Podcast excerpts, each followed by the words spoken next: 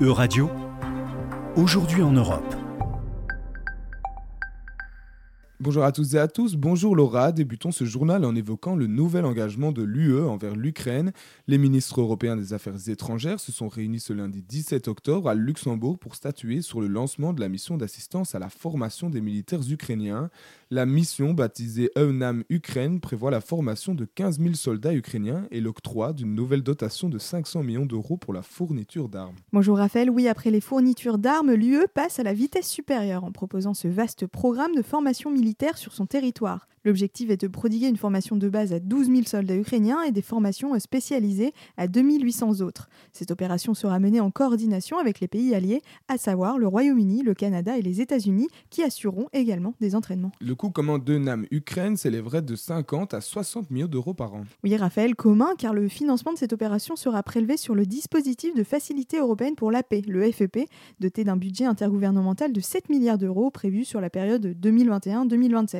Au total, ce sont déjà pas moins de 3,1 milliards d'euros qui ont été prélevés sur le FEP pour l'Ukraine, soit la moitié du montant total. Et en octroi d'un nouveau financement de 500 millions d'euros de la FEP pour les armements qui devraient notamment contribuer à lutter contre les drones utilisés par les Russes. En effet, Raphaël, l'utilisation de drones font actuellement beaucoup de dégâts et sont largement utilisés par les Russes, qui avaient d'ailleurs été attaqués par ces drones kamikazes ce lundi, des attaques qui ont provoqué la mort de 6 personnes. La livraison de plusieurs dispositifs de défense antiaérienne devrait limiter la portée de cette menace. Un renforcement de l'armée ukrainienne qui s'inscrit dans un contexte de tension nucléaire. Oui, et si les premières discussions au sujet de ce programme de formation datent du mois d'août, la mise sur pied définitive de cette mission de ce lundi fait suite aux annexions illégales des régions ukrainiennes et aux menaces d'utilisation de la force nucléaire par Vladimir Poutine. À ce titre, Joseph Borrell a expliqué que toute attaque nucléaire de la Russie sur l'Ukraine entraînerait de la part des Occidentaux une réponse militaire si puissante que l'armée russe sera anéantie.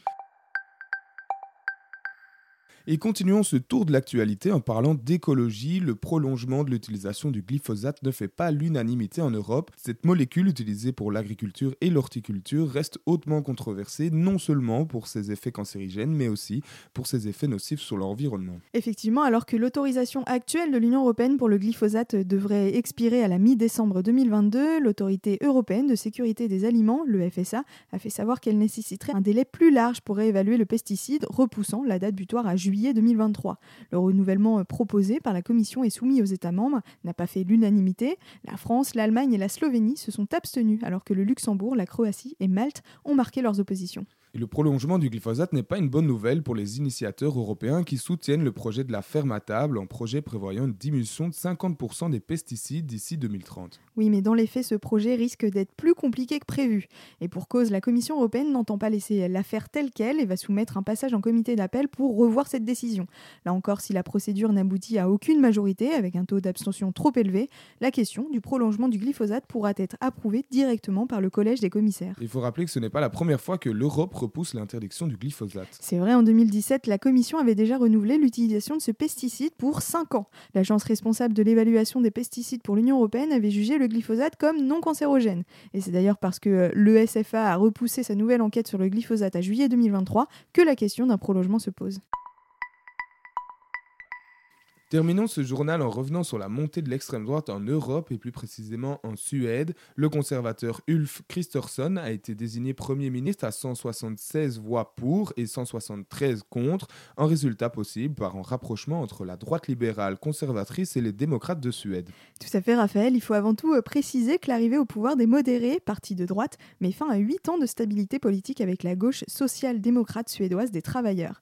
Et si le Premier ministre avait promis de ne jamais serrer la main de l'extrême droite, c'est finalement grâce à elle qu'il accède au poste de Premier ministre. Et même si le Parti démocrate de Suède ne figurera pas au gouvernement, son influence devrait être importante pour les décisions à venir. Mais si les postes au gouvernement n'incluent que les modérés, les chrétiens démocrates et les libéraux, Comment le parti extrémiste des démocrates de Suède va-t-il exprimer ses idées, Laura? Bien qu'il ne fasse pas partie du gouvernement, un accord a été trouvé entre les quatre partis de droite pour inclure les idées du DS. Ils travailleront conjointement à l'élaboration du budget. On peut donc dire qu'ils seront impliqués à tous les niveaux dans les travaux du gouvernement. Un accord entre les quatre partis couvre principalement six domaines, dont la santé, l'école, la croissance et l'économie des ménages, la criminalité, l'immigration et l'intégration, et enfin le climat et l'énergie. Exactement, Raphaël. Si l'on regarde les questions d'immigration, l'accord s'aligne avec les exigences des démocrates de Suède et engage un changement fort avec la politique actuelle, puisque Stockholm n'accueillera plus que 900 réfugiés par an, autant dire le minimum imposé par l'Union européenne, contre 6400 cette année. Autre point important pour les démocrates de Suède, la baisse d'indemnisation sur les allocations chômage voulues par le Premier ministre rencontrait une opposition du parti d'extrême droite, le parti qui se décrit comme social-conservateur aura eu gain de cause. Eh bien, merci Laura et merci à tous pour votre attention. C'était Aujourd'hui en Europe. À retrouver sur euradio.fr.